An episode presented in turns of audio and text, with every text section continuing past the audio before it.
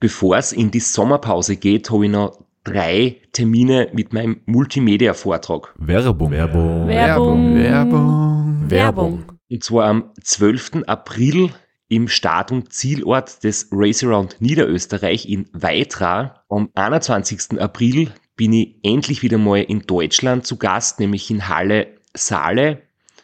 Und nach fünf Jahren Pause bin ich am 25.05. wieder in Kärnten. Und zwar in der Artbox in St. Gertraud bei Franschach. Es gibt ein paar Highlights vom Race Across America, Einblicke in meinen 24-Stunden-Rekord und natürlich ganz viel Anekdoten, teilweise auch sehr lustige, aus meinen beiden Teilnahmen beim Transcontinental Race. Wir haben sicher auch Zeit zum Plaudern, zum ein bisschen Fachsimpeln und gemeinsam einen schönen Abend zu genießen. Ihr findet alle Infos, alle Termine auf meiner Website auf www.christophstrasser.at. Dort gibt's auch die Links und die Möglichkeit, Tickets zu kaufen. Bis bald. Werbung. Werbung. Werbung. Werbung. Werbung Ende.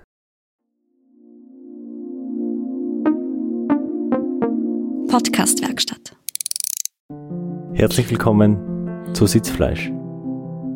Na, bei Sitzfleisch hast. Achso, ja, dann, dann herzlich willkommen bei Sitz. Ja, klingt gleich besser, ja. Herzlich willkommen bei Sitzfleisch. Dem unlustigsten Podcast aller Podcasts mit Christoph Strasser. Und Florian Kraschitzer.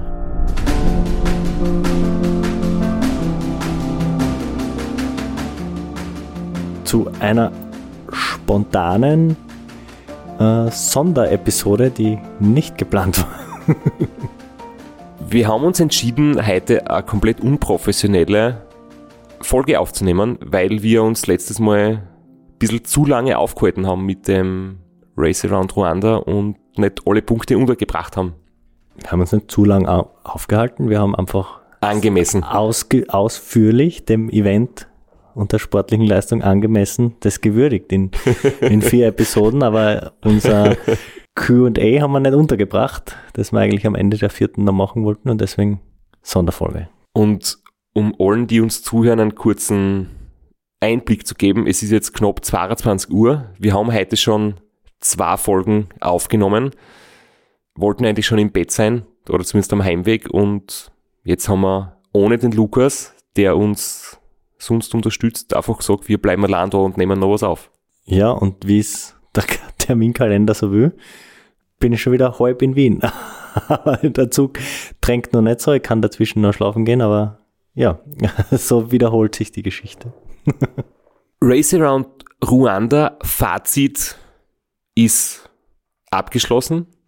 Du hast die Ergebnisse, dein persönliches äh, Resümee eigentlich besprochen.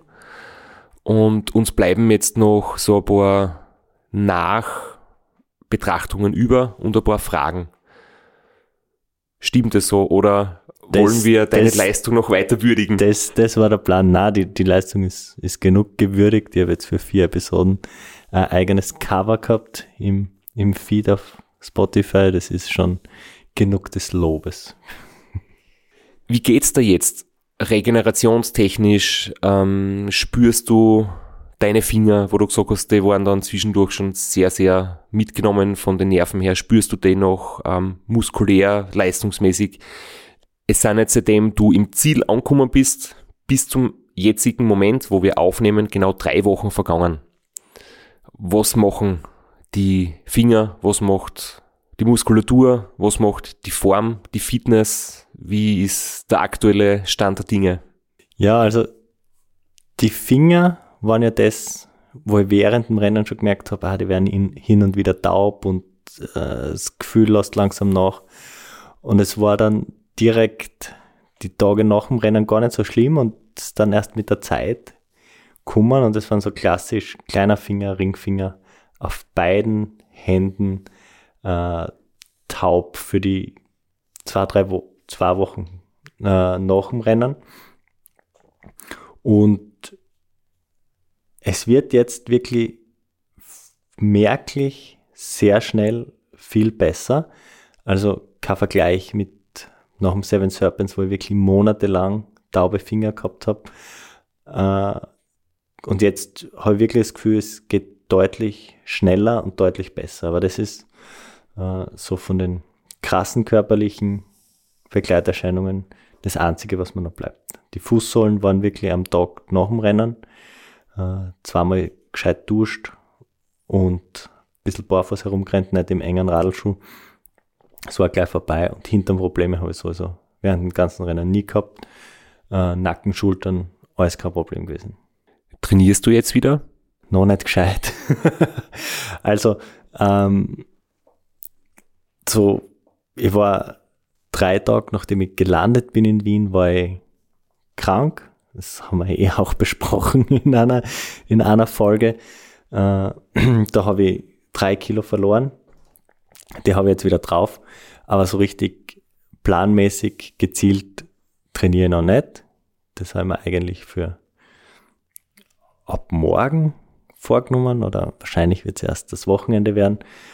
Aber ich, ich, ich fahre Radl, ich gehe Crossfit, ich bewege mich, ich tue was, aber richtig trainieren tue ich noch nicht. Schön zu hören, dass das mit deinen Fingern nicht so schlimm ist und wieder recht schnell gut worden ist. Wir haben aber letztes Mal schon kurz ähm, angerissen, dass wir über das noch etwas mehr reden wollen. Und da habe ich mir ein paar Sachen zusammengeschrieben, wie das bei mir die letzten Male war, weil ich habe 2012 zum Beispiel nach dem Ram habe ich da fast ein halbes Jahr damit gekämpft und auch jetzt nach dem Transconti hat das ein paar Monate gedauert. Und was ich da halt immer gemacht habe, ist einmal zuerst war es immer so, dass das ein paar Tage dauert hat, bis es richtig schlimm geworden ist. Also es war oft so ein, zwei Wochen später wesentlich unangenehmer als bei Zieleinfahrt. Und dann muss man eher mal schauen, wie entwickelt sich das und wie ich halt gemerkt habe, okay, es ist, es ist ernsthaft. Dann habe ich versucht, äh, mit dem Doktor zu reden, Überweisung kriegt zu einem Neurologen und da wird dann zum Beispiel mit einem Nervenleitgeschwindigkeitstest, wo man so elektrische Impulse durch die Hand geschickt kriegt, gemessen, ähm, wie schnell oder langsam das elektrische Signal durch die Nervenbahnen quasi geschickt wird oder wie stark das abgeschwächt wird. Da kann man dann zum Beispiel sehen, welche Nerven wie stark beeinträchtigt sind. Und was ich auch gemacht habe, zum Beispiel ist ein Ultraschall, wo man sie quasi vergewissern kann, ob zum Beispiel der Kapaltunnel der Verursacher des Problems ist oder ob Nerven irgendwo wirklich geschädigt sind. Das sieht man dann nicht optisch.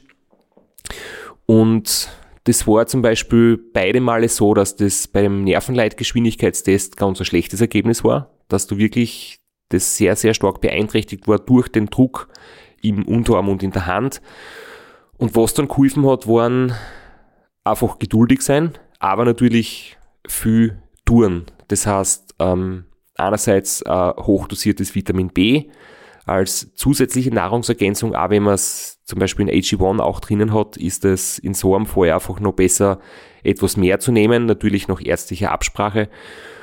Und ich war dann bei der Ergotherapeutin und habe da dann fleißig für meine Finger und Hände geübt. Und ein bisschen was von dem Spielzeug hast du mir auch mitgegeben, direkt nach dem Rennen. Und da sind echt so kleine Tools dabei, wo man echt seine Finger gut beschäftigen kann und einfach so ein bisschen einen, einen Impuls geben, dass die Nerven wissen, okay, da passiert was, da müssen wir hin und äh, das hilft auch schon. Ja, die, ein paar Dinge sind halt so, so kleine Metallringe, die so gitterartig aufgebaut sind, die man quasi so den Finger auf und ab entlang rollen kann, ähm, um einfach die Nerven zu stimulieren. Und, oder man kann ein Schmirgelpapier angreifen, man kann einfach Oberflächen angreifen, raue, glatte und, und sie wirklich damit auseinandersetzen, was spüre ich. Und dass einfach, ja, die Nerven wieder einen Auftrag haben, gefordert werden.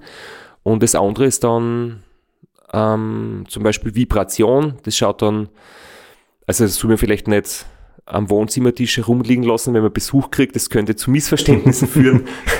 Aber es schaut halt aus wie so ein kleiner Vibrator, mit dem kann man sich ja die Handflächen zum Beispiel ähm, stimulieren. Und eine Faszienrolle zum Beispiel, eine kleine, da kann man den Unterarm, Unterarm etwas lockern und rollen, wenn dort ähm, Verklebungen sind. Dann gibt's Dehnübungen, um ja, die Nerven zu dehnen bzw. gleiten zu lassen in der Nervenhülle. Da gibt's im Ultracycling und Bikepacking Buch vom Stefan Barth zum Beispiel Übungen drinnen. Oder es gibt da YouTube-Videos, wo man Übungen dazu findet. Und dann kommen natürlich ähm, Kräftigungsübungen, dass die Muskulatur wieder durchblutet wird, dass die Fingermuskulatur aufgebaut wird. Ähm, sind so Bälle zum Kneten, so Knetmasse, Schwungmasse, da gibt's auch verschiedene Sachen. Vielleicht sollte man dazu sagen, was ganz witzig ist, dass bei uns äh, jeweils ein anderer Nerv abgeklemmt war, weil ich habe gesagt, bei mir ist es der kleine Finger und der Ringfinger und immer noch den Gravel-Rennen und das passiert einfach vom Unterlenker fahren. Wenn du am Unterlenker fährst und die äh, Finger auf der Bremse hast, dann drückt da den äh, Handballen da im, im äußeren Bereich ab und dann druckst du genau die, die Nerven ab, die zum Ringfinger und zum kleinen Finger führen. Und bei dir ist es ja ein bisschen anders. Ja, bei dir ist es der Nervus ulnaris und bei mir ist es eigentlich äh, ja der Medianus, der was da quasi durch den Kapaltunnel geht, der Daumen, Zeigefinger, Mittelfinger ansteuert. Ich meine, ich habe eigentlich in allen fünf Fingern oft was, aber bei mir ist es viel vom Lenker vorn am Oberlenker, am Bremsgriff, wo man quasi zwischen Daumen und Zeigefinger äh, einen großen Druck drauf hat und dann ist, ist eben zum Beispiel der Nervenast zum, zum Daumen hin immer sehr stark beeinträchtigt und dann habe ich ganz wenig Kraft im Daumen und der Muskel wird da ganz klein und, und geht vorübergehend zurück und muss dann halt wieder, wieder ausgebildet werden und, und wieder wachsen und wieder trainiert werden. Aber ich glaube, um das Thema abzuschließen, ich will jetzt da nicht gescheit daher sprechen, ich bin kein Neurologe, ich bin kein Doktor, aber ich habe schon einiges erlebt und meine Erfahrung war, es ist wichtig, was zu tun, Experten zu fragen, die das beurteilen können und dann wirklich fleißig üben und es wird alles wieder gut. Also aber eben auch geduldig sein, weil es kann, ist auch meine Erfahrung vom letzten Mal, durchaus Monate dauern, bis das Gefühl wieder da ist. Und man macht sich dann Sorgen, was passiert, wenn das nicht mehr funktioniert, wenn das Gefühl nicht mehr zurückkommt, wenn ich nicht schwere Sachen aufheben kann, weil der Daumen keine Kraft hat, aber es wird wieder besser, es kann wirklich dauern und man muss halt einfach seine Übungen machen. Jetzt haben wir einen kurzen Bildungsauftrag erfüllt. ähm, aber jetzt wieder zurück zu dir und zu deiner Fitness, wenn du jetzt noch nicht trainierst, wie ist es rückblickend so gelaufen mit mit dem Essen, mit der Ernährung, mit der Qualität des Essens, mit der Auswahl des Essens, glaubst du, hat das Einfluss auf die Erholung? So ist zum Beispiel meine Erfahrung war nach dem Transcontinental. Werbung. Werbung. Werbung. Werbung. Werbung. Flo, bist du auch schon so aufgeregt, wenn du an den April denkst? Jedenfalls, äh, wenn du das gleiche meinst wie ich, dann bin ich schon sehr voller freudiger Erwartung. Voriges Jahr haben wir erstmals einen Live-Podcast gehabt und weil das einfach so ein super schöner Abend war, werden wir das wiederholen. Und zwar dieses Mal im Zuge des Neusiedlersee Radmarathons in Mörbisch. Ja, und zwar werden wir uns am Freitag, dem 19.04. im Strandhaus Mörbisch die Ehre geben und mit einem unglaublichen Überraschungsgast äh, einen Live-Podcast aufnehmen. Also allein schon wegen dem Gast bin ich so nervös. Ich hoffe, dass du nicht dich ins Publikum setzt äh, und zuhören wirst, aber ich muss sagen, der, der Gast ist wirklich grandios und ich würde sagen, wir hören einfach einmal, was er zu dem Ganzen sagt. Hallo, Johnny Holland hier. Heute stehe ich natürlich wieder am Start beim Neusiedlersee Radmarathon. Immer ein Highlight des Jahres. Nebenbei bin ich all live beim Podcast beim Neusiedler Radmarathon. Es wird mich natürlich riesig freuen, wenn ihr live dabei seid und dass wir vielleicht kurz über ein paar Höhepunkte aus meiner Karriere reden können. Sehen wir uns dann. Wer die legendäre Stimme noch nicht erkannt hat, das war Johnny Hogerland, legendärer Fahrradprofi und Pensionsbetreiber in Kärnten. Ja, und noch unter anderem dreimaliger Teilnahme oder Finish bei der Tour de France, jetzt auch im, in der Radmarathon-Szene sehr erfolgreich und sehr umtriebig. Und ja, wir freuen uns sehr, dass wir mit ihm äh, den Abend gestalten können. Und natürlich haben wir auch was zu gewinnen. Und zwar gibt es für zwei Personen jeweils ein Ticket und einen Startplatz für entweder Zeitfahren oder Radmarathon. Zeitfahren ist am Samstag, Radmarathon am Sonntag. Das heißt, es sind zwei Tickets, zwei Startplätze und gewinnen tun die, die folgende Frage richtig beantworten. Wie viele Tage ist Johnny Hogerland bei der Tour de France 2011 im rot-weiß gepunkteten Bergtrikot unterwegs gewesen? Schickt uns eine E-Mail an sitzfleisch.christophstrasser.at.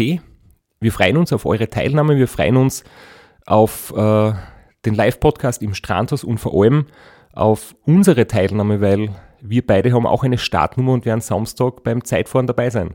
Ja, und werden uns wieder mal mit den Besten der Szene messen. Du wahrscheinlich ein bisschen kompetitiver als ich, aber ich freue mich immer wieder, wenn ich mir aufs Zeitfahrrad setzen kann. Heuer bin ich ohne Scheibe am Start, weil du meine Scheibe ja verkauft hast. Vielleicht können wir nur in der Leihgeschäft einfällen.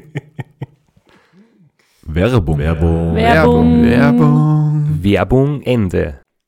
Also ich habe ja wirklich vor und nach dem Rennen, also bis zu meiner Erkrankung, äh, wirklich gut gegessen. Äh, aber während dem Rennen auch gegessen und auch gut gegessen, aber nicht immer hochwertig und vor allem nicht mit den Nährstoffen, die man braucht bei so einem Rennen. Und ich merke schon, dass dieses Rennen deutlich mehr an die Substanz gegangen ist bei mir als vergleichbare Rennen, einfach weil die Ernährung nicht so hochwertig war, wie es für so eine körperliche Leistung notwendig gewesen wäre. Also man kann wirklich lang im Fettverbrennungsbereich unterwegs sein, man kann einen Hungerast lang hinausschieben und man kann sie drüber retten und irgendwie schafft man die 200 Kilometer zwischen zwei Checkpoints schon.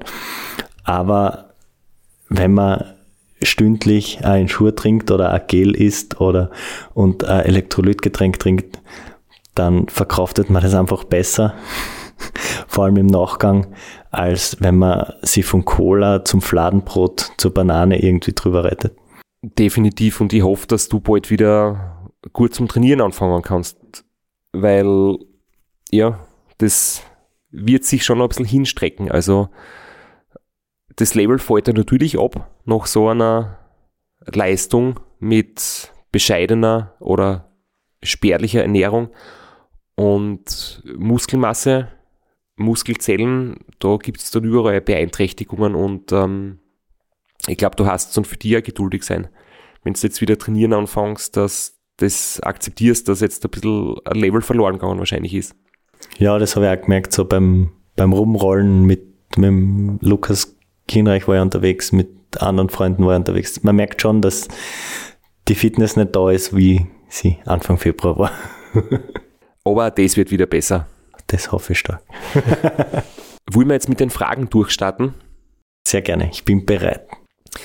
Die erste Frage kommt von unseren Freunden vom Laufend Entdecken Podcast. Die lautet nämlich, wie es in Ruanda mit wilden Hunden zum Beispiel oder anderen Tieren aussieht. Wir haben eh schon ein bisschen drüber geredet, aber gerade das Thema mit den Hunden ist ja immer wieder mal interessant, wenn man mit dem Radl fährt.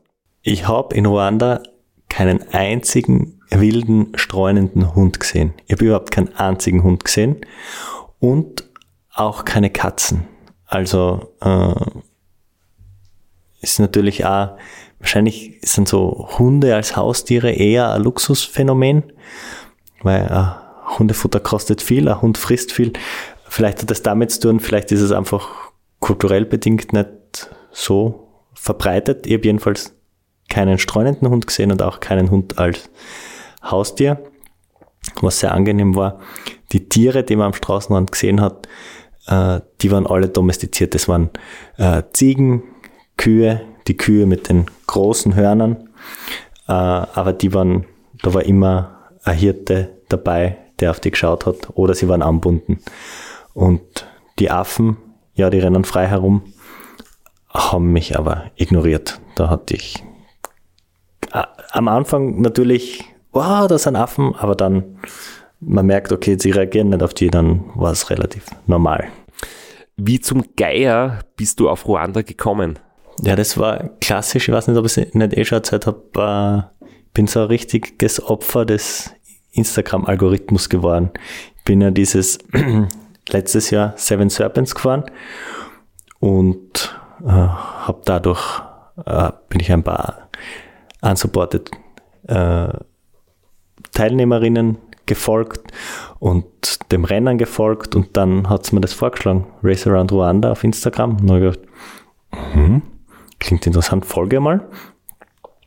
Und dann war die Registration offen und dann haben wir gedacht, das mache ich jetzt. und habe mir einfach angemeldet. Die nächste Frage von Anywhere Jonathan die letzten drei Buchstaben habe ich jetzt erfunden, weil das sind in meinem Screenshot vom Instagram-Fragebogen abgeschnitten. Ähm, sind in der Organisation auch Locals vertreten oder ist es RA eine reine europäische Veranstaltung, die dort durchgeführt wird? Es sind die drei Organizer, sind also zwei Europäer und ein Amerikaner. Aber es ist jetzt nicht so, dass die da wie ein Alien in Ruanda landen und einfach äh, 90 Weiße dorthin bringen zum Radrennen fahren. Es, es hat schon einen starken Rückhalt und Verankerung. Das Tourismusministerium ist, ist dabei. Äh, die Fahrer sind alle Locals. Die Checkpoints werden alle von Locals gemanagt. Äh, der Dr. Innocence ist ein Local. Es waren einige äh, Locals am Start, einige Ostafrikaner am Start und wird da, glaube ich, gut angenommen von der Bevölkerung, aber das Tourismusministerium ist da jedenfalls sehr stark dahinter, hat da die ganzen Kontakte zu den Polizeistationen und zum Militär hergestellt, dass das da alles reibungslos abläuft. Ja, sehr interessant. Ähm, die Frage habe ich mir nämlich auch schon gestellt äh, im Vorfeld und ähm, gut, dass wir das jetzt ähm, klären könnten oder da einen Einblick kriegen. Dann haben wir noch eine Frage von der Katharina die wissen möchte, was der schönste und was der schwierigste Moment im Rennen war. Du hast natürlich jetzt schon vier Episoden lang über schöne und schwierige Momente erzählt, aber vielleicht kann man rückblickend das mit ein bisschen Distanz nochmal anders betrachten. Ja, also ich glaube so vom, vom, vom ganzen Erlebnis her hat man einfach diese, dieser Single-Track im Dschungel am meisten getaugt. Die Ruhe, der, dieser Regen im Dschungel, der da so unglaublich laut ist, weil die Blätter so groß sind und die Regentropfen so groß sind. Und diese Einsamkeit, obwohl ich war nicht, ich war nie weit weg von der Zivilisation, aber halt im Vergleich zum restlichen Rennen ist man da wirklich sehr einsam und das im Finsteren und so, das, das war, das war der coolste Moment. Und der, also schwierig, der frustrierendste Moment jedenfalls war der, der letzte Botschen 90 Kilometer vom Ziel. Uh, und, und auch so nett das alles war und hilfsbereit und die ganzen Kinder drumherum. Ah, da war echt kurz so richtig abgefuckt und genervt. Das hat mich echt anzipft. Wie dann wieder weitergerollt bin, ist wieder gegangen, aber das war so der, der eine Moment, wo ich Scheißdreck. Die nächste Frage betrifft die gesundheitlichen Probleme von Ulrich Bartholmös, wie du die mitbekommen hast. Das haben wir, glaube ich, besprochen. Du hast, du hast dich mit ihm getroffen. Er hat uns eine Sprachaufnahme hinterlassen und, und dir quasi erzählt, wie es ihm gelaufen ist. Deswegen denke ich. Ich kann nur ganz kurz beantworten, wie ich es in dem Moment mitgekriegt habe. Das ist ja alles im Nachhinein passiert. Nämlich gar nicht. Also ich hab, äh, bin am Montag mit dem Radl gefahren, am Mittwoch hat er auf Instagram gepostet, dass er krank ist. Dann habe ich ihn am Samstag beim Briefing gesehen, da hat er richtig schlecht ausgeschaut. Und am Sonntag beim Start, da hat er gesagt, es geht ihm besser, aber er hat auch nicht gut ausgeschaut. Aber er ist gut Radl gefahren und und dann im Ziel hauptsächlich wieder getroffen bei der Finisher Party? Genau, und da hat er deutlich besser ausgeschaut als am Start. Da ist ihm wieder halbwegs gut gegangen, ja die ganzen, was er erzählt hat, das ich alles erst im Nachhinein erfahren. Jetzt kommen Fragen, die sind wirklich spannend. Ähm, wie viele Lieblingsfarben hast du? Welcher hat der Manfred wissen? Alle. Alle. Ich habe gar keine so richtigen Lieblingsfarben, aber manchmal finde ich einfach eine Farbe voll geil und dann kaufe ich mir irgendein Accessoire in der Farbe und dann komme ich drauf, dass es so gar nicht zum restlichen Ensemble passt. Und ja, dann hilft's halt nichts. dann, dann hat mein äh, Flaschenhalter halt ein komisches Grün, das nicht so richtig zum rosa Bike passt und dann habe ich einen lila Radl und dann denke ich mir, da passt ja das lila Lenkerband perfekt dazu, aber habe halt nicht das ganze Ensemble im Auge und ja, Helm und Lenkerband passen vielleicht zusammen, aber der Rest nicht so richtig. Das nächste Thema, wir haben über die Nahrungsaufnahme gesprochen. Wir haben von dir gehört, was es zu essen und trinken gibt, dass das einen Einfluss hat, vor allem langfristig auf die Regeneration. Aber es sind wirklich einige Fragen ganz konkret gekommen. Zum Beispiel, gibt es Zimtschnecken in Ruanda? Der nächste schreibt, gibt es in Ruanda Zimtschnecken? Dann ist die Frage gekommen, gibt es ein ruandisches Pendant zur Zimtschnecke? Und die Frage ist noch gekommen, wie viele Zimtschnecken hat Flo importiert, falls es dort keine gab? Und die nächste Frage, falls es keine Zimtschnecken in Ruanda gibt, ist dafür ein Markt vorhanden? Ich habe keine Zimtschnecken gesehen. Ich habe jetzt nicht aktiv danach gesucht und bis jetzt war eigentlich noch in jedem Land, in dem ich war, hat es zumindest eine German Bakery geben. Also ich nehme an, es wird in Ruanda auch so sein. Also kann man vorstellen, dass es Zimtschnecken gibt. Draußen außerhalb von Kigali eher nicht, nein. Also wie gesagt, ich habe keine gegessen, aber es gibt ein Pendant zu Zimtschnecken oder es gibt zumindest eine Süßspeise, die sehr weit verbreitet ist. Das sind so, äh, so, so kleine frittierte Bällchen, die super süß sind und auch extrem nahrhaft und gut schmecken. Und von denen habe ich einige ge gegessen, die waren, die waren richtig geil. Wir kommen jetzt wieder zu ernsthaften Fragen. ähm, und das ist wirklich eine interessante Frage, zum Beispiel, ob du bei dem Staub mit einer gewachsenen Kette gefahren bist oder dir vielleicht eine gewachsene Kette gewünscht hättest. Na, gar nicht. Äh, ich bin klassisch. Äh, bin deshalb nicht mit einer gewachsenen Kette gefahren, weil ich mal gedacht habe, keep it simple und keep it so, dass ich das auch irgendwie äh, fixen kann, wenn was ist. Und ich bin einfach klassisch, habe eine kleine Tube Schmieröl mitgehabt äh, und habe ein paar Mal nachgeschmiert. Es, es war kein Problem. Die Kette ist eigentlich immer gut gelaufen. Es war nur einmal nach einem ganz starken Regen habe ich nachgeschmiert, sonst war sie eigentlich immer okay, trotz des Staubes. Der hat nicht so gestört. Dann haben wir noch eine organisatorische Frage und zwar zu den Kosten. Dom möchte das wissen, was das insgesamt circa kostet. Ähm, ich habe nämlich auch von anderen Leuten so ein bisschen Rückmeldung bekommen, so, ja, voll spannend, Podcast voll interessant, wann kann man sich für nächstes Jahr anmelden? Also ich glaube, da besteht vielleicht wirklich Interesse und natürlich ist interessant, wie viel man da einplanen muss. Die Registration äh, waren, waren 270 Dollar, US-Dollar. Äh, je nach Wechselkurs kann das mal mehr oder weniger sein. Und eine Gear Donation. Also man so, sollte dann irgendwas mitbringen, was dort gebraucht wird. Das ist im Vorfeld eine Liste umgangen mit Dingen, die ge besonders gefragt sind und gebraucht werden. Ich habe äh, drei Gravel-Reifen mitgebracht, sieben Schläuche, Bremsbelege für Scheibenbremsen, für Felgenbremsen und Multitools. Äh, habe ich fünf oder sechs Multitools mitgebracht. Und eine große Standpumpe. Das war so My Gear Donation. Das sind auch nochmal, wenn man es aufrechnen würde, ein paar hundert Euro, aber das habe ich alles herumliegen gehabt daheim und keine Verwendung mehr dafür gehabt. Also das war jetzt nicht äh, der große große finanzielle Verlust. Äh, Flug, bin geflogen mit Türkisch, das kann jeder selber nachschauen, wenn man rechtzeitig bucht, wird es so zwischen 600 und 1000 Euro kosten. Und ich habe es mir sehr einfach gemacht und dadurch auch ein bisschen teurer in Kigali. Ich habe ein Hotel durchgehend gebucht gehabt, das heißt auch für die drei Tage des Rennens ist das Zimmer einfach leer gestanden. Äh, und das habe ich über Booking, Booking gefunden. Und das hat auch, das kann auch jeder selber nachschauen, was, was ein Hotel für 18 Nächte in Kigali kostet. Da gibt's auch verschiedene Preisklassen zwischen 400 und 1000 Euro. Wenn man dann noch in Ruanda ein bisschen leben möchte, ein bisschen was anschauen möchte, vielleicht eine Safari machen möchte, äh, also denke ich, dass man schon mit 2000 Euro rechnen muss.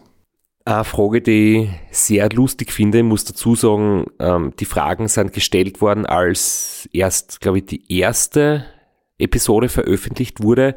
Ich weiß nicht, ob die Frage jetzt noch gestellt werden würde am Ende der, der ganzen Staffel. Nämlich, welche Reifen hast du benutzt, beziehungsweise welche Reifen kannst du generell empfehlen? Und ich möchte noch dazu sagen, wer will Empfehlungen vom Flo überhaupt haben? ich kann ja sagen, dass ich bis zu diesem Rennen in Ruanda äh, tausende Kilometer komplett bannenfrei unterwegs war und mir gedacht habe, für das Rennen äh, nämlich, ich hatte vorher, ähm, ich kann es ja sagen, ich werde nicht gesponsert, ich kriege kein Geld dafür, ich habe ich hab vor dem Rennen hinten ein Specialized Pathfinder drauf und hat in der Mitte so eine glatte Lauffläche, das ich immer sehr geschätzt habe und der ist super bannensicher. Und ich habe mir aber gedacht, ja, dieser, dieser Schlamm, dieser Lehmboden, ich hätte hinten gerne ein bisschen mehr Grip und habe mir dann einen Reifen mit ein bisschen mehr Grip für hinten gekauft. Damit ist die ganze Misere losgegangen. Und vorne habe ich einen Gute Frage. An, mit ordentlichen Stollen. Das ist schon so gefühlter halber der Mountainbike-Reifen. Den habe ich aber schon seit dem Seven Serpents drauf und das genieße ich schon sehr, wenn es nass ist, Abfahrten, schlammig, dass ich vorne einen Grip habe. Und ja, jetzt werde ich mich anderweitig umschauen. Ich kriege ganz viele Fragen, auch wegen Reifenbreite und so. Und mit so einem Scheiß habe ich mich überhaupt noch nie auseinandergesetzt. Vielleicht ist das tun sollen, dann wäre ich schon wahrscheinlich seit Jahren tubeless unterwegs und hätte den ganzen, das ganze Drama nicht gehabt, aber so zwischen 38 und 42 oder 45 ist jetzt nicht so, aus meiner Sicht nicht so wahnsinnig relevant. Das ist reine Geschmackssache, glaube ich. Aber vielleicht kann man einfach generell sagen, du beziehst jetzt mich selber auch besonders mit ein, dass vielleicht bessere Leid gibt als uns zwar über Reifen zu philosophieren. Ganz genau, vor allem, also Gravel-Reifen ist ja nochmal eine, ganz andere Wissenschaft, ein ganz anderes Level als Straßenreifen, wo da schon äh, herum diskutiert wird und philosophiert. Bei Gravel-Reifen gibt es zu viele Möglichkeiten, als dass ich mich da ernsthaft damit auseinandersetzen möchte. Ich werde jetzt jedenfalls auf Tubeless umsteigen und mir da zwei Reifen kaufen. Zwei 42er, einen für vorne, einen für hinten und dann schauen, was passiert. Du hast jetzt schon gesagt, seit den Seven Serpents hast du den Vorderreifen oben gehabt. Da fällt die nächste Frage nämlich perfekt dazu. Der Bernie hat gefragt, welches Rennen härter war. Seven Serpents oder Race Around Rwanda? Technisch schwieriger, die Gravel-Passagen waren sicher beim Seven Serpents.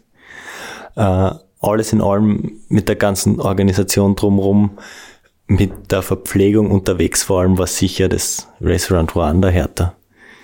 Ähm, aber Seven Serpents ist einfach von aus Graz ein super Rennen. Man ist in zwei Stunden in Ljubljana. Äh, man kann sich hinführen lassen. Man ist in vier Stunden in Triest. Man kann sich abholen lassen. Äh, es ist von der Organisation her aus Graz halt super einfach. Und das macht halt Ruanda ein bisschen kompliziert. Vielleicht auch passend die Frage, wie sehr CrossFit für so ein Rennen hilft. Wenn man sich vielleicht im Gelände auch am Oberkörper ein bisschen äh, fit fühlen sollte. Ja, gar nicht. Das ist einfach so ein, ein, ein zweites Hobby von mir, das mache ich nebenbei, das betreibe ich sicher nicht so ernsthaft wie Radfahren. Äh, da, ja, es, es schaut sicher nicht, wenn man ein bisschen äh, ein paar Muskeln hat oder nicht, aber ähm, helfen tut's, tut's nicht. Also ich kann zum Beispiel sagen, ähm, ich mache sowas nicht und manchmal ist es zum Beispiel ganz gut, das könntest du, wenn man müde ist und wenn mit, mit der Müdigkeit kämpft und der Schlafentzug und der Sekundenschlaf irgendwie gefährlich werden, stehen bleiben und ein bisschen turnen. Ein paar Liegestütze zum Beispiel machen, das fällt für mich flach, weil wenn ich in der Nacht stehen bleibe, um mich wach zu halten, fünf Liegestütze mache, habe ich einen Muskelkater drei Tage lang. Du kannst das gut machen. Das, das könnt ihr machen. Also falls man den Gedanken mitnimmt, dann durchaus hilfreich. Und als krönenden Abschluss habe ich mir jetzt eine Frage aufgehalten, wo in Klammer dabei steht, der Flo wird's verstehen, nämlich Good morning, how are you? ja. Ja, und give me my money, hätte ich dann noch, noch dazu gesagt. ja, also wir haben es eh schon oft angesprochen, das, das war halt äh, das, was da die Kinder ständig und überall zugerufen haben. Und es war immer sehr nett, äh, bis auf ganz am Schluss äh, 90 Kilometer vom Ziel, da war ich kurz genervt davon, aber sonst, ähm, das gehört dazu, auf das muss man sich auch einstellen, wenn man in Ruanda fahren will. Äh, man ist nie allein und man wird ständig gefragt, wie es einem geht. Und ich glaube, das war jetzt ein guter Abschluss, weil es wären noch ein, zwei Fragen gewesen, so zum Thema, wie sicher hast du dich gefühlt und hat es uh, unangenehme Begegnungen mit anderen Menschen gegeben. Ich glaube, du hast jetzt damit eh alles mehrfach schon beantwortet. Ja, aber weil es immer wieder Thema ist, möchte ich es schon nochmal extra ansprechen. Also äh, Ruanda ist, ist tatsächlich eines der sichersten Länder der Welt, was äh, so Verbrechen angeht.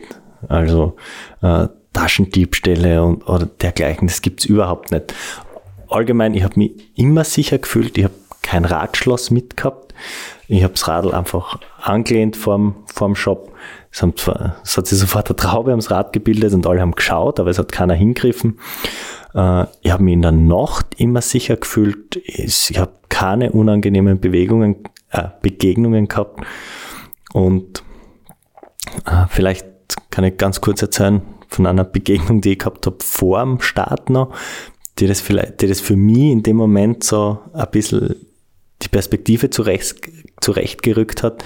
Ich habe äh, was gegessen und dann war es eine Runde frankophiler Austauschstudenten, also äh, lauter Menschen aus Ländern, in denen Französisch auch gesprochen wird, aus Afrika, die in Ruanda waren, um zu studieren, aus Mali und Gambia und noch bei anderen Ländern. Und einer hat dann gesagt, er hat die Chance gehabt, er hätte in Südafrika studieren können oder in Ruanda. Und ihn war das überhaupt gar keine Frage. Es ist natürlich klar, Südafrika ist das gefährlichste Land der Welt und Ruanda das sicherste. Natürlich studiert er in Ruanda. Und für mich war das dann so, einfach hat das so zurechtgerückt, weil ich habe ständig Fragen gekriegt nach, ist Ruanda sicher, kann man dort fahren? Aber Leute machen bedenkenlos ständig in Südafrika Urlaub. Und das war so, so ein Eye-Opener für mich. Und ich habe also wirklich mich immer wohlgefühlt, immer sicher gefühlt und keine Probleme gehabt. Du hast jetzt gerade auf deinem Telefon nachgeschaut, weil du auch noch eine Frage hast und die dir jetzt selber stellen möchtest. ja, die stelle ich mir selber. Ähm, und zwar habe ich die über Instagram bekommen und die klingt schon sehr konkret, als hätte da jemand schon sich das Race Around Rwanda 24 im Kalender angestrichen, aber es sind schon echt sehr, sehr praktische und konkrete Fragen. Ähm, vom Flughafen zum Hotel bin ich mit einem Flughafen-Taxi gefahren. Das ist überhaupt kein Problem. Die warten auf dich und führen dich überall hin, wo du hin willst. Äh, mein ganzes Gepäck ist während des Rennens im Hotel geblieben. Ich habe gesagt, ich habe es durchgehend gebucht gehabt, aber es gibt die Möglichkeit, im, äh, am Startort, im Start und Ziel, seine Sachen zu verstauen. Und wenn jemand sagt, geil, das möchte ich auch machen, dann würde ich empfehlen, macht es einfach. Und äh, ganz allgemein, weil die Frage auch gekriegt habe, aber jetzt, wie fit bin ich? Man, natürlich im Vergleich zu dir nicht so fit, aber ich bin jetzt auch nicht komplett untrainiert da am Start gestanden. Äh, wir haben in der Neujahrsfolge ein bisschen geredet über meine Fitness, über meine Fitnessziele aus dem letzten Jahr. Und ich würde einfach empfehlen, wenn ihr es genau wissen wollt, schaut bei mir auf Strava nach. Es ist kein Geheimnis, bei mir ist jede einzelne Trainingseinheit und auch das Rennen, Gott sei Dank, getrackt. Man kann sich das alles anschauen. Ich fahre recht viel Rad. Ich versuche ein bisschen einen Trainingsplan nebenbei unterzukriegen. Bin aber immer wieder am Wochenende einfach mit Freunden unterwegs und fahre jetzt nicht äh, die super harten Intervalle. Aber ich bin letztes Jahr knapp 500 Stunden Rad gefahren. Das war äh, bis Ruanda, dann ist nicht mehr viel dazugekommen. Also bin mit 500 Stunden Radfahren in den Beinen dort am Start gestanden. Das ist nicht nix, das ist aber jetzt auch nicht komplett aus der Welt und unschaffbar. Und es geht damit weniger, wenn man jetzt einfach nur ein Abenteuer erleben will. Man hat sieben Tage Zeit für die 990 Kilometer. Man kann es sehr gut einteilen und äh, man sieht es auch an den Finisher-Zeiten, es haben es viele mehr Abenteuer Bikepacking-mäßig gemacht.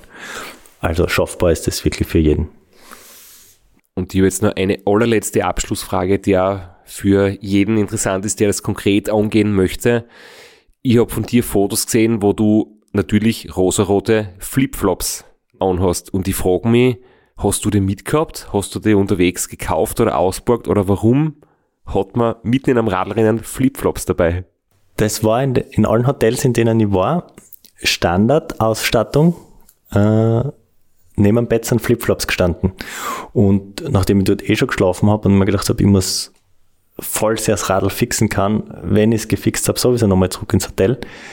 Warum sollte ich nochmal die stinkenden Radlschuhe anziehen, wenn ich das, was ich vorhabe, in den Flipflops auch noch gehe? Und, und dann kann ich meine Fußsohlen ein bisschen schonen, bevor ich wieder in den Radlschuh gehe. Also die wurden wirklich vom Hotel quasi ausgeborgt. Genau sind wahrscheinlich nur zum Duschen gedacht. Vielleicht habe ich ein bisschen, aber war sehr, war sehr praktisch. Ich, hab, ich hatte keine Flipflops dabei. Ich habe aber einige Teilnehmerinnen gesehen, wo die Flipflops außen gebaumelt sind, die die wirklich dabei gehabt haben. Ich habe mich für dich immer mitgefreut, dass sogar in der richtigen Farbe für dich bereitgestanden sind. Ja, ich denke, das war's mit unserer kleinen, aber feinen extra Bonusfolge.